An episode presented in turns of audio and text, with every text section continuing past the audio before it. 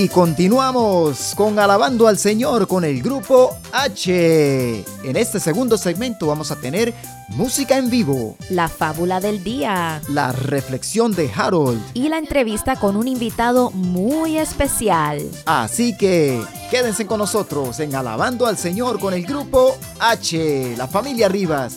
Y para todos los que acaban de sintonizar, les informamos que si desean inscribirse en el momento de los saludos, el club de cumpleaños o comunicarse con el grupo H, pueden hacerlo a través del WhatsApp.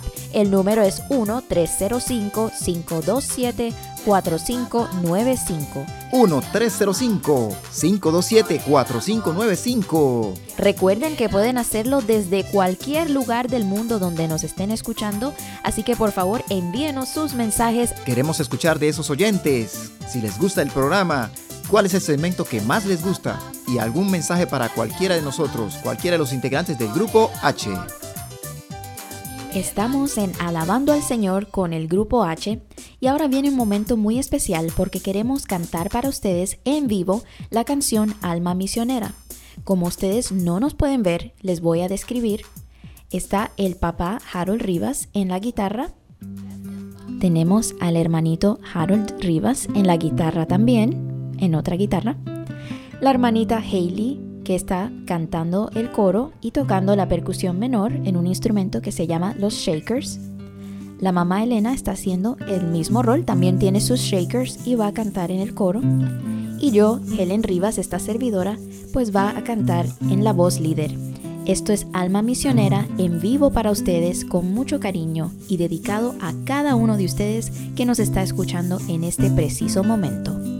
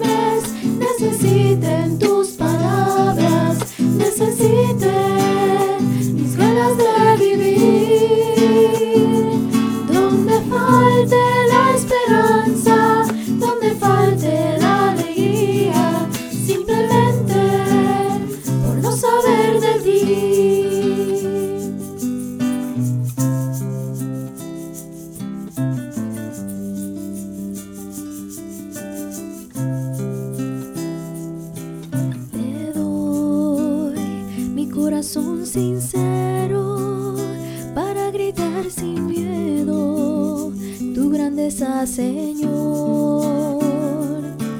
Señor, tengo alma misionera, condúceme a la tierra que tenga sed de ti. Llévame donde los hombres necesiten tus palabras, necesiten mis ganas de vivir.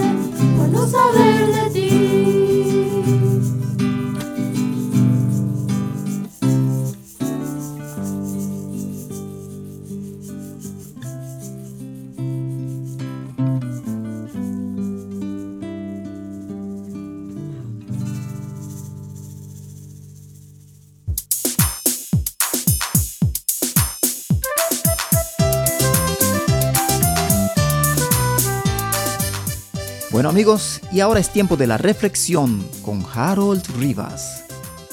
Gracias. Bueno, aquí tengo una frase muy valiosa que la ha dicho Elena y dice así, somos espíritu, estamos aquí para ser felices y lo hacemos sirviendo a los demás. Ahora, esta frase me parece muy, muy preciosa. ¿Por qué? Muchas veces nos preguntamos que por qué estamos aquí, que cuál es nuestra esencia natural y cuál es el propósito de la vida, es decir, eh, cuál es nuestra misión. Esta frase nos contesta todas esas tres preguntas. Bien fácil. Somos espíritu, es decir, no somos solamente este cuerpo físico que tenemos, porque cuando morimos seguimos viviendo en, en un mundo más allá de este. También estamos aquí para ser felices, creo que todos ya lo sabemos, que la idea es hacer algo que nos hace feliz, buscar esa felicidad en nuestras vidas. Y la felicidad, como han dicho muchas veces, no es tanto un destino, sino el caminar. La felicidad está en ese largo camino y hay que mantener cargando esa felicidad con uno. Y también dice que logramos ser felices sirviendo a los demás. Y esto también es cierto, porque estamos aquí para ayudarnos unos a otros. Si no nos ayudamos, tal vez no seamos felices y tal vez esa otra persona no sea feliz tampoco. Entonces la idea es siempre ayudarnos unos a los otros, porque para eso todos somos talentosos en algunas cosas y asimismo tenemos dudas en otras. Todos nos podemos ayudar y así todos podremos ser más felices cada día más. Gracias a Elena por este mensaje tan precioso.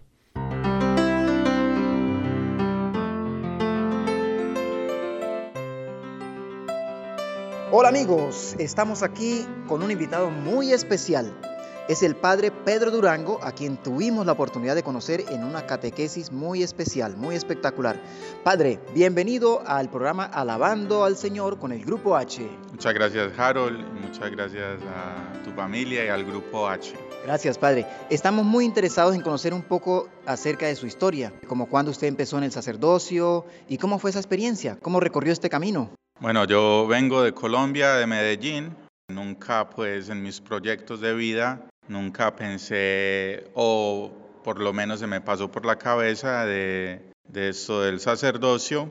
Y fue realmente una experiencia que ocurrió durante mis años de, juventud, cuando tenía 14, entre 14 y 17 años, gracias al Camino No Catecumenal, que es una iniciación cristiana dentro de la Iglesia Católica para re redescubrir el bautismo. Gracias a esta comunidad, pues yo me encontraba en un momento difícil de mi vida porque no, no le encontraba el sentido a la vida, tenía muchos problemas en mi familia, venía de una familia disfuncional y ahí en todo ese rollo, en todo ese enredo de cosas, pues el Señor me, me llamó a la iglesia primero por medio de la comunidad neocatecumenal y luego poco a poco pues descubrí mi vocación al sacerdocio.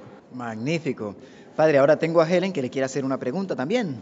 Claro que sí. ¿Cuántos años lleva ya de sacerdocio? Este va a ser mi cuarto año. En uh, noviembre voy a cumplir cuatro años ya. Qué bueno, felicitaciones. Ahora Harold le va a hacer otra pregunta. Claro que sí. Quisiéramos saber también cuál es su misión como sacerdote, cuál es su misión primordial hacia el pueblo. Pues como todo sacerdote, eh, soy llamado a servir al pueblo de Dios eh, ya yo he tenido una experiencia como sacerdote itinerante, estuve tres años en Belice, en Centroamérica, y ahora aquí en Miami estoy en la parroquia de St. Eh, Catherine Drexel en Weston. Pues mi misión es eh, no solo administrar los sacramentos, que son muy importantes también para acercar a la fe a las personas que de alguna manera ya están viniendo a la iglesia, sino también la evangelización, la nueva evangelización de la que hablaba tanto el Papa San Juan Pablo II, que es ahora también un poco de ir a buscar la oveja perdida, eh, como lo ha dicho también el Papa Francisco en todos los aspectos. Entonces, esa es como mi misión y estoy muy contento de, de que así sea y pues con la ayuda de Dios, eh, todos los días esa es la misión a la que yo estoy eh, llamado a hacer. También como cristiano, primero que todo, eh, revivir mi bautismo, que también pues me invita a eso. Magnífico. Eh, una pregunta que le hacemos a todos nuestros invitados. ¿Qué le hace feliz? ¿Qué me hace feliz? Eso es una pregunta muy buena. A mí pues me hace feliz el, el saber que estoy haciendo la voluntad de Dios, no estoy haciendo mi propia voluntad, porque pues obviamente como humano me gustaría estar cómodo, eh, no tener muchos problemas, vivir una vida tranquila. Y lo que me hace feliz es el poder hacer la voluntad de Dios todos los días, porque ya he vivido muchas veces así y no he sido feliz. O sea, antes de entrar al seminario y todo eso, pues hacía un poco lo que me da la gana y no era feliz. Ser la voluntad de Dios, el servir, el servicio hacia los demás, el servicio en la parroquia, en la comunidad en general, es lo que me hace feliz. Usted nos decía que viene de una familia disfuncional. Al convertirse en sacerdote, ¿usted siente que ha inspirado a algún familiar a ser mejor persona o ha creado algún impacto que nos puede contar? Claro, toda mi familia estaba escandalizada, entonces obviamente eso les llamó mucho la atención, especialmente a muchos familiares que habían estado muy alejados de la iglesia, el ver cómo Dios hace la obra en una persona sin yo decir absolutamente nada, porque nadie es profeta en su propia tierra, pero yo sé que muchos de ellos, pues de mis familiares más cercanos, Dios les ha tocado la vida por medio de, de, mi sacerdocio, pero también por medio de otros testimonios que también han visto dentro de la misma familia. Sí, padre. Hablando de personas que tal vez se alejan un poco de la iglesia y de Dios, ¿qué consejo le daría usted a esas personas para encontrarse con Dios y así vivir una mejor vida? Consejo en sí, yo pienso que es difícil, pero sí animarles a ver que hay algo más, que la felicidad no está solo en las cosas materiales o en los afectos, o que hay algo más que nos puede hacer feliz, porque al final todos estamos buscando la felicidad y Jesucristo, que es el que le da sentido a nuestra vida, el que le da sentido a todo lo que hacemos, pues es como esa felicidad que muchos no saben cómo buscarla y por eso la evangelización dentro de la iglesia es tan importante, o sea, dar signos de que Jesucristo todavía está vivo, que está resucitado y que hay una posibilidad también de vivir de otra forma diferente. Padre, ¿cuántos años lleva realizando estas catequesis tan espectaculares donde tuvimos la oportunidad de conocerlo? Yo llevo ya desde el 2005 más o menos, he estado en diferentes equipos haciendo las, estas catequesis. Sí.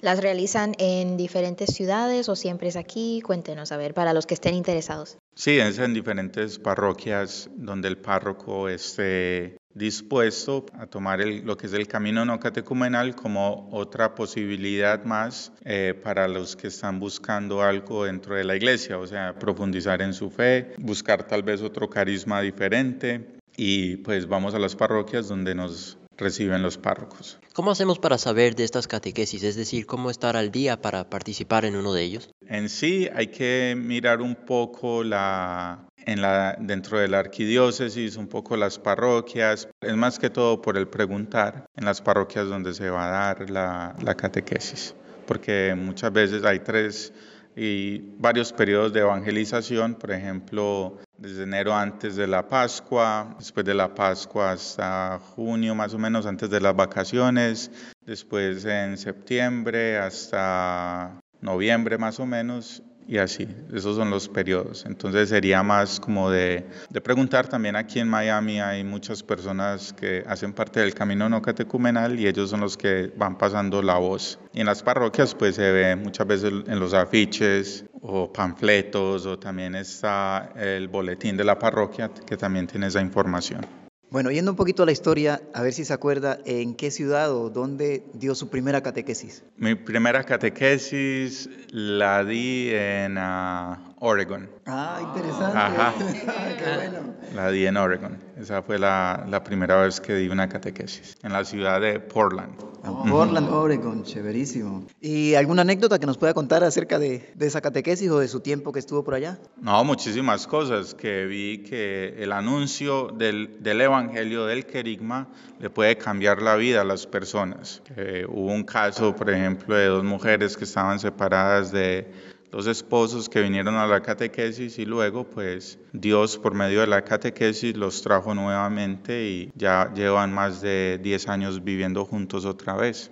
Qué bueno. Qué bueno. Tengo una curiosidad porque he visto que los sacerdotes son muy preparados, no solamente saben de la palabra, pero por ejemplo en su caso, pues lo escuché un día parlando italiano y sabe tocar la guitarra y todo eso. ¿Cómo es la vida y la preparación de un seminarista en su camino hacia el sacerdocio? Eh, pues tiene toda una formación obviamente espiritual, pero también muy humana. Entonces, eso incluye también pues la apertura, por ejemplo, del seminario al que yo atendí, un seminario que reunía seminaristas de diferentes países. Entonces, todas esas culturas y todo eso pues enriquecen todavía mucho más.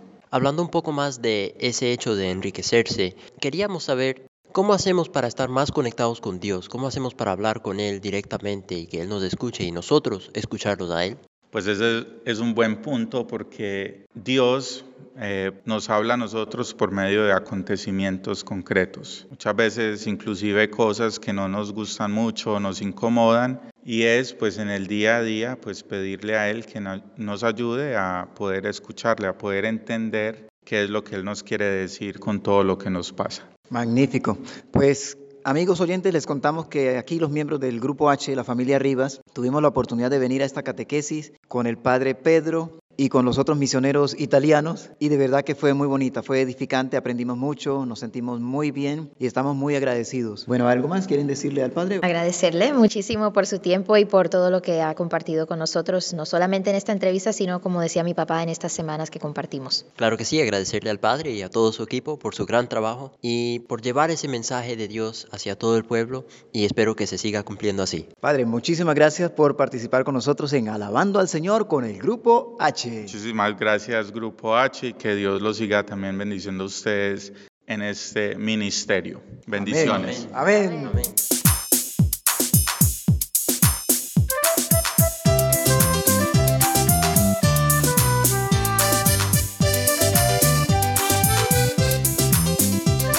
En este momento, Harold Rivas nos presenta la fábula del día.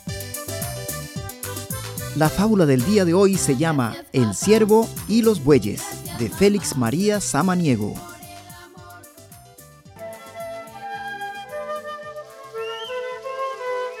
Con inminente riesgo de su vida, un ciervo se escapó de la batida y en la quinta cercana de repente se metió en el establo incautamente.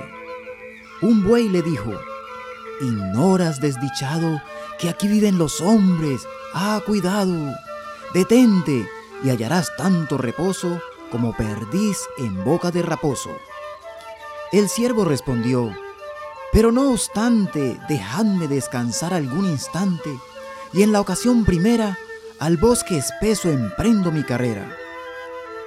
Oculto entre el ramaje permanece, a la noche el boyero se aparece, al ganado reparte el alimento, nada divisa, sálese al momento. El mayoral y los criados entran y tampoco le encuentran. Libre de aquel apuro, el siervo se contaba por seguro. Pero el buey más anciano le dice, ¿qué? ¿Te alegras tan temprano? Si el amo llega lo perdiste todo. Yo le llamo cien ojos por apodo. Mas, chitón que ya viene, entra cien ojos, todo lo previene. A los rústicos dice, no hay consuelo, las colleras tiradas por el suelo. Limpio el pesebre, pero muy de paso, el ramaje muy seco y muy escaso. Señor mayoral, ¿es este buen gobierno? En esto mira el enramado cuerno del triste siervo, grita, acuden todos contra el pobre animal de varios modos, y a la rústica usanza se celebró la fiesta de matanza. Moraleja, esto quiere decir que el amo bueno no se debe fiar del ojo ajeno.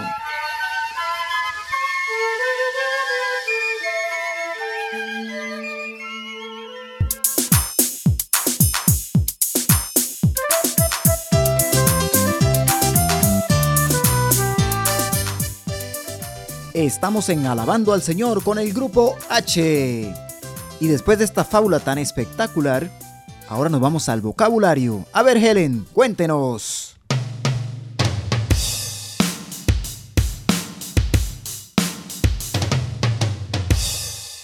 Vocabulario de la fábula. Incautamente significa sin cautela, malicia o precaución. Raposo es otra forma de llamar al zorro, que es un animal mamífero de pelaje pardo rojizo que caza con gran astucia toda clase de animales. Boyero es una persona que se dedica a cuidar y conducir una manada o rebaño de bueyes.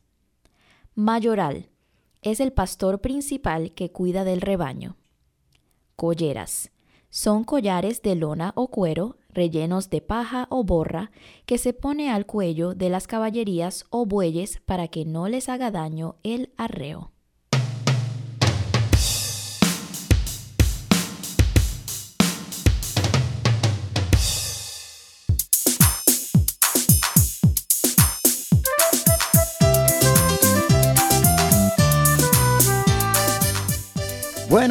Y todo lo que comienza tiene un final. Así que amigos... Así terminamos alabando al Señor con el grupo H del día de hoy. Estuvimos con ustedes Helen, Harold, Hailey Elena. Y Harold Rivas, el papá. y recuerda, no dejes que pequeñas cosas marchiten tu corazón.